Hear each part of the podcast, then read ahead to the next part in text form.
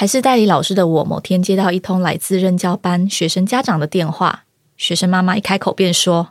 老师，你知道我老公是律师吗？”你问老师问题，但老师有问题时要问谁呢？老师我有问题，将分享老师们曾遇到的挑战、困扰以及暖心故事，让是老师的听众朋友知道自己不孤单，也让所有听众朋友回忆自己学校时光。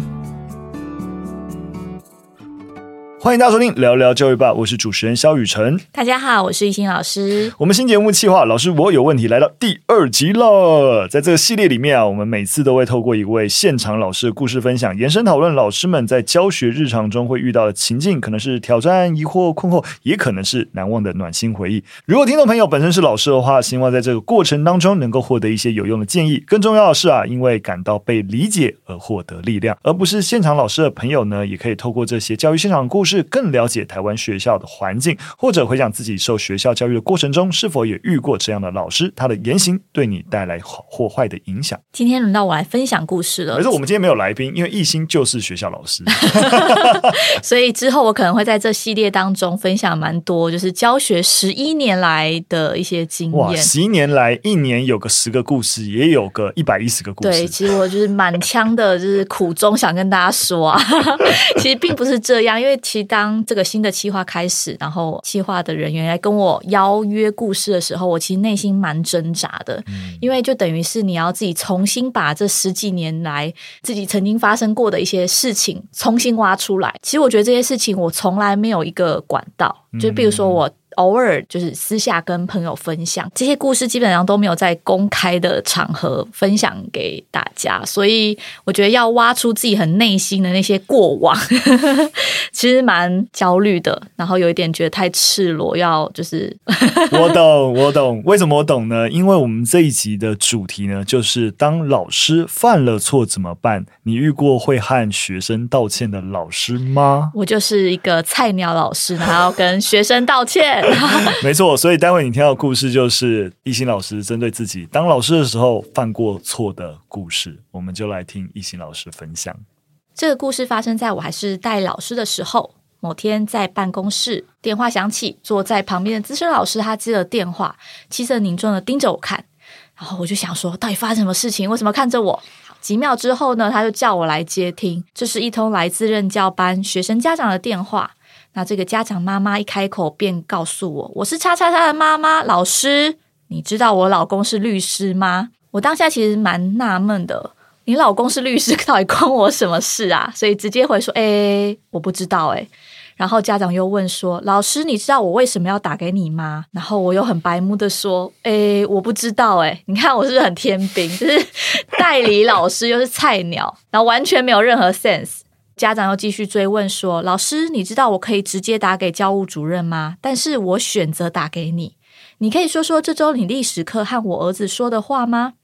然后我其实花了蛮多时间在努力回想历史课发生的事情，因为你知道，一个科任的老师历史课一周就会有十几个班，所以我就开始努力回想。之后呢，想到说：“诶，这个班级那时候刚好在上中国史周朝，那时候我在讲解宗法制度。”我就用全班同学来举例世袭的方式，在上课过程中，我就走到一个颜面烧烫伤的学生面前，然后指定他说：“啊，你是某某同学的嫡长子，所以你会继承他的位置哦。”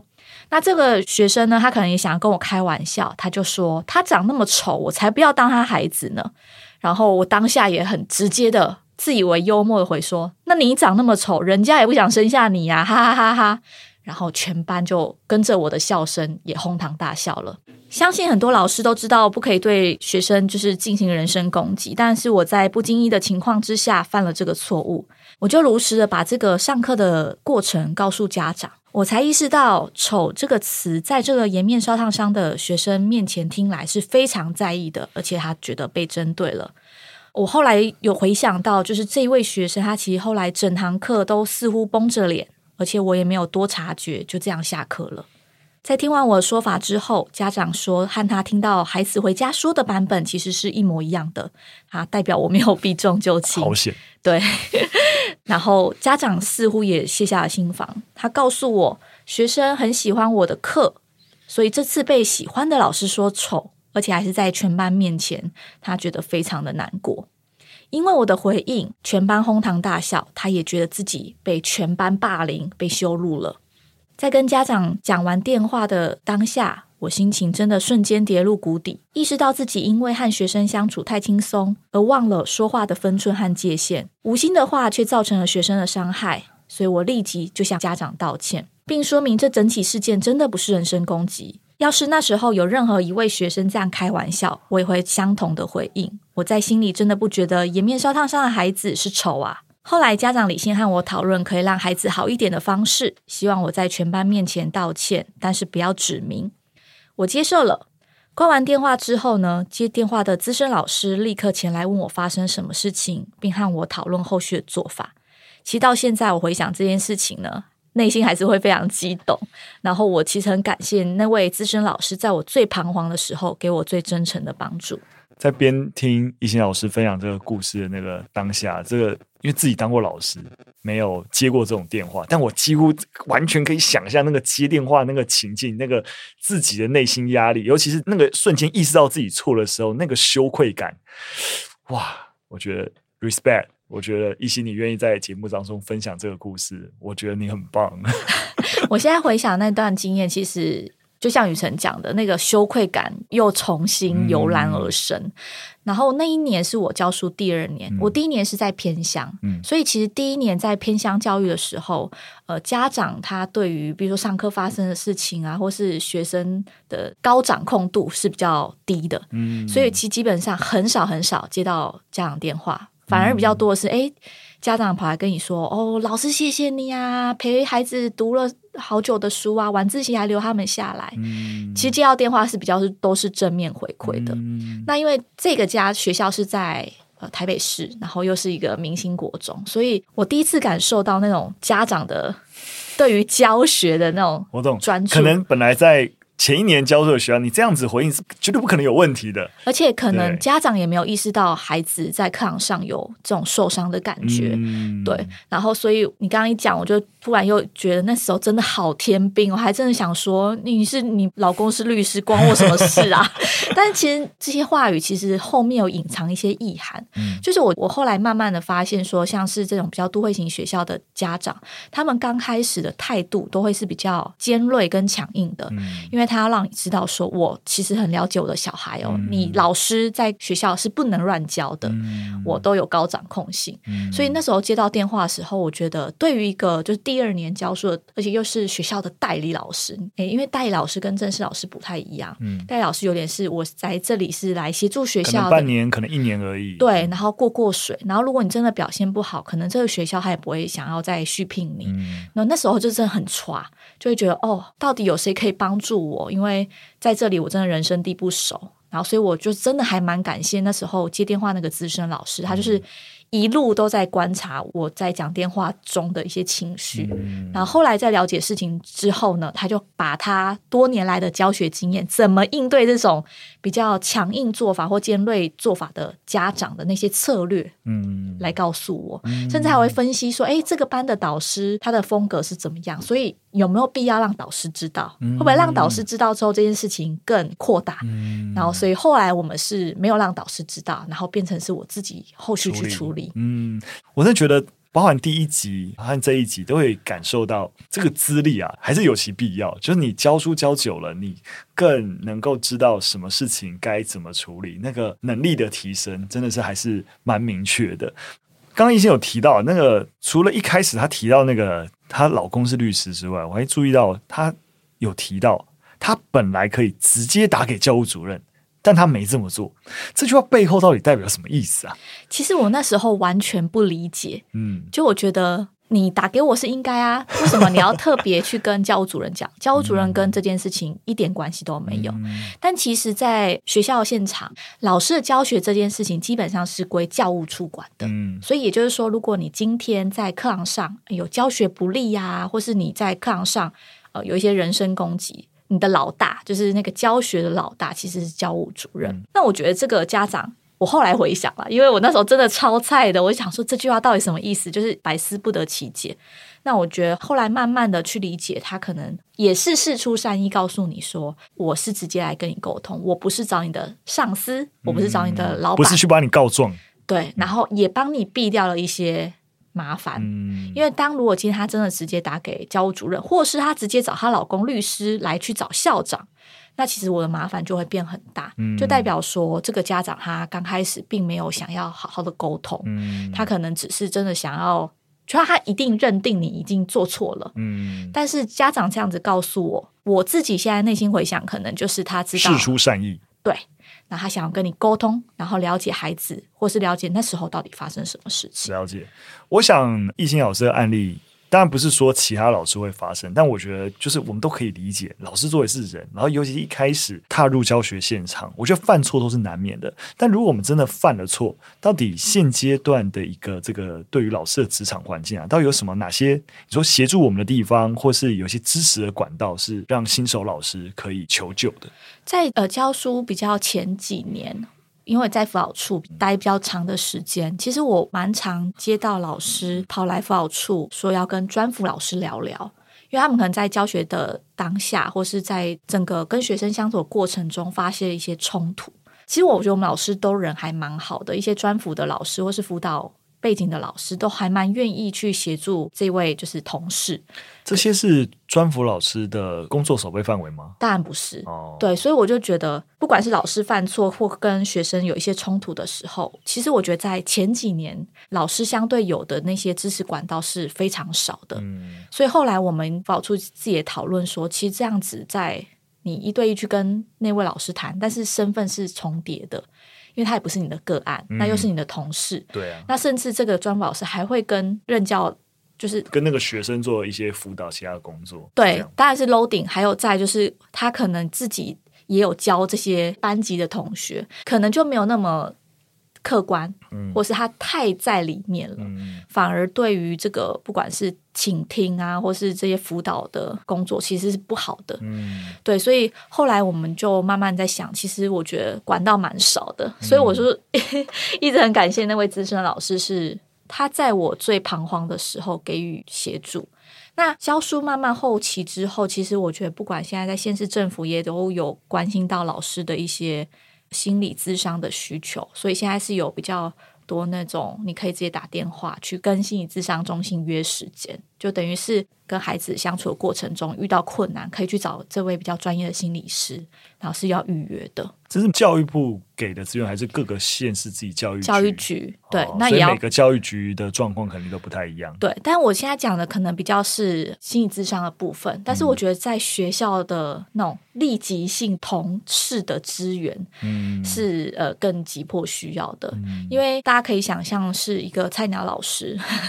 或者所谓他人生地不熟的那种代理老师来到这个学校，他对很多场域。或是那种学校风气、学生的特质，他其实并不是那么熟悉。嗯、那我就还蛮想呼吁，就是真的有经验的老师，这时候真的可以伸出援手，嗯、因为最及时的帮忙就是在他最彷徨的时候。嗯、你要等到他真的再去约心理师吗？那其实已经来不及了。嗯，对。所以这件事情如果要推动的话，变成是学校自己，或者说以科为单位，自己的老师们彼此之间要有一种互助网，才有办法能够。接住就是年轻老师可能遇到了彷徨，而像是我刚提到这个都会型的明星国中，其实他们有个制度我还蛮喜欢的，就是每一年都会有出任的老师或是代理老师来到这个新的学校。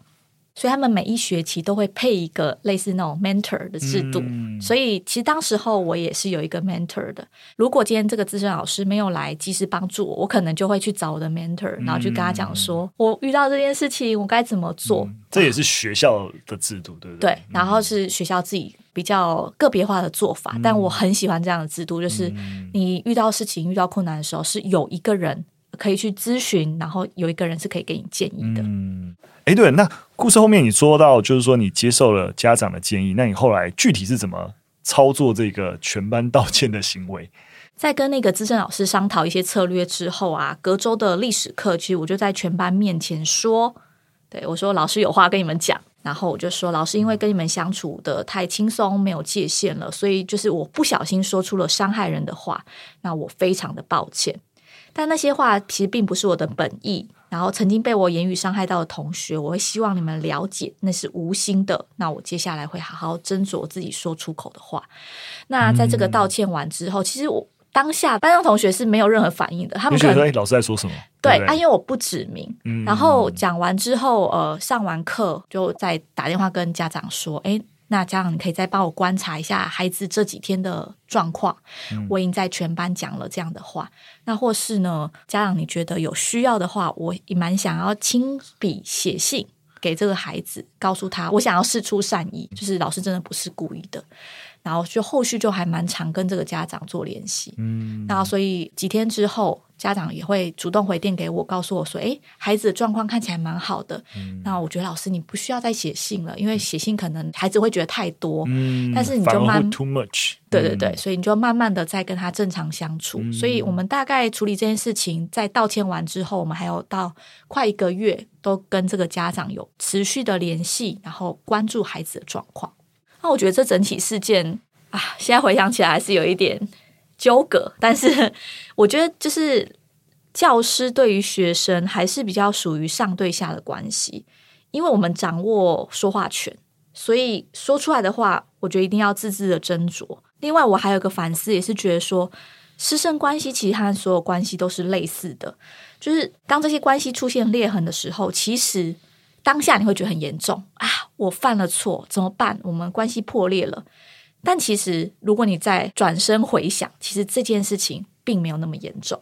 其实我们反倒要去思考是怎么去把这个破裂的关系修补，然后让这件事情变成是两方都可以有学习成长的机会。嗯，其实我有想过啊，就是如果当时候我坚持不道歉，然后我觉得这个家长可能小题大做的话。或许对学生来说，他会是一个非常负面的经验，因为他很喜欢的老师就用了一个呃话语权去指责他很丑，对，让他在之后的成长过程中可能会有一些疙瘩。嗯，那对我来说，可能也失去了一次。检讨跟反思的机会，我就认为我自己是对的，嗯、我就永远觉得其他人是来找茬，嗯、那反而我就没有办法呃让自己更弹性，更去听大家的声音。嗯，所以有的时候听你这样讲起来，好像这个家长也不算做错事，反而因为他因为稍微尖锐一点，而让我们反省的可能性也更高，而不会先展现出身为老师的防御。那因为可能在有一些地区，家长不这么尖锐的时候，哎，老师的防御来就哈哈算算，所以反而因为他很尖锐，好像我一定要做出一点交代。虽然我们都会觉得家长如果给太多压力，对老师而言不是很好，但反过来说，有时候这些压力如果适当的话，对老师的成长来说也是会有帮助。因为我必须得说，我就是真的是菜鸟老师，而且我的 sense 真的没有那么。敏锐，嗯，那我觉得也是因为经过这一些事件啦，就是教学经验里面，知道太多奇闻异事了，让我更知道说，哦，其实很多人在意的事情是什么。因为你，你刚开始你就觉得我很轻松啊，我跟学生是好朋友啊，就开开玩笑而已，怎么这么经不起玩笑？可是其实有时候你说的话，别人听起来并不是这么回事。嗯、对，所以我其实反而非常感谢这个家长，因为后面我因为有这一个月的联系，后来他们家长。口耳相传中，历史老师是一个非常 nice 的人。后续就是毕业的时候，他们谢师宴，哦、谢谢对，然后他们也是邀请我去。而且因为这次的道歉，虽然大多数的同学其实还搞不清楚究竟发生什么事情，老师要跟他们道歉。嗯可是我觉得在后续跟他们的班级任教当中，他们很能理解我是一个愿意跟他们一起成长，而且有弹性、一起学习成长的人。嗯，甚至到现在，他们班某一群人都跟我是 IG 上的好朋友，嗯，然后会彼此分享生活。我想通过这个故事，也是希望让老师们知道，不要害怕承认错误。而且危机就是转机了，只能说那时候变鸡汤了，真的心脏呃大概漏跳了十几下吧。好了，那希望啊、呃，今天我们老师我有问题的这个故事能够啊、呃，我自己是蛮感动的啦。对，那也希望。看我私下都没有跟你讲过这些。对，我觉得哇，真的是大家有福了啊！我们之后懿心老师还有很多故事可以跟大家分享。好的，今天非常感谢大家收听。那不管你自己是身为老师，对自己的主题很有共鸣，有一些你的故事想要跟我们分享，那当然如果说觉得不合适的话，也可以私讯给我们。还是啊、呃，你觉得懿心老师的故事让你想到以前哪一位老师？都可以留言分享你们的故事。如果对于新的计划，老师我有问题，有任何建议，都可以留言告诉我们。今天的节目就到这边，我们下次再见，拜拜，拜拜。